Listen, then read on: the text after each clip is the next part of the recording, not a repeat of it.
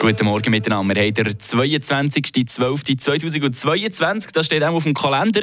Viele die haben sich die Woche gerade ein bisschen reich gefühlt, wo der 13. mit dem 12. Monatslohn zusammen ist angekommen. Äh, Gut, ja, mittlerweile mit all diesen Weihnachtsgeschenken und Steuern, die noch sich kommen, sieht es auch schon wieder ein bisschen anders aus. Schön wäre es doch, wenn man reich wäre. Eine Portion Wissen für einen starken Tag. Schlauere Tag mit Radio FR. Das Jahr geht langsam zu Ende. Was man aber schon jetzt kann sagen kann, die Reichen in unserem kleinen, kleinen Land sind auch dieses Jahr steinreich geblieben.